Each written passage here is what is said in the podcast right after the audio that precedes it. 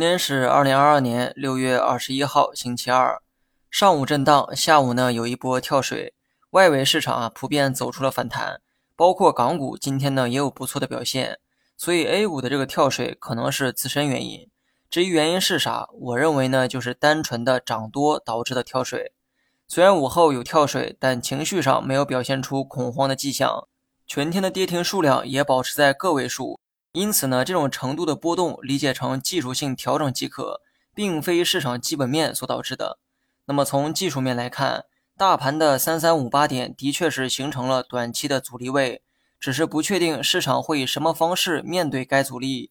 或许呢是靠近三三五八然后回撤，亦或许是提前回撤。当然了，这一切都要基于信任技术分析的前提之下。如果你本就不是什么技术派，那么这些信号啊，没必要去理会。今天这一回调之后，又有人开始高喊减仓。说实话，这种人啊，真的很像小丑。似乎前两天喊加仓的也是这些人。我说过，要怎么做取决于你的风格和目前的持仓情况。那么从技术面来看，市场短期呢，的确是出现了调整信号。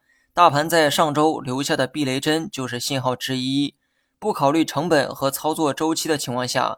短线客可以选择减仓，而这话我早在上周就说过。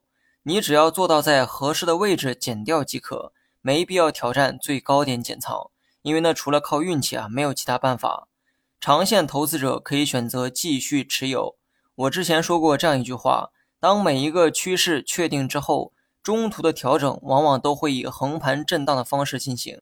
或许是这一天来的不够决绝，让有些人呢产生了怀疑。但是呢，把时间稍微放长一些，你会发现调整主要就是以横盘震荡为主。至于横盘期间产生多大的波动，这个呢是玄学问题，我也给不出答案。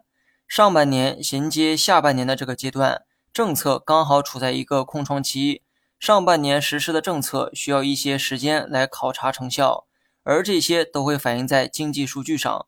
所以呢，领导们他也在等，等数据改善。每一份数据就像是领导们的答卷一样，过去的努力有哪些成效或者是不足，这些呢都会直接反映在数据上。刚过去的五月份数据有明显的改善迹象，这些呢都得到了市场的认可，所以呢股市才能涨到现在。五月份的数据刚好出现了拐点，而这个拐点能否像股市一样形成趋势，还需要再往后观察一段时间。毕竟这仅仅是一个拐点。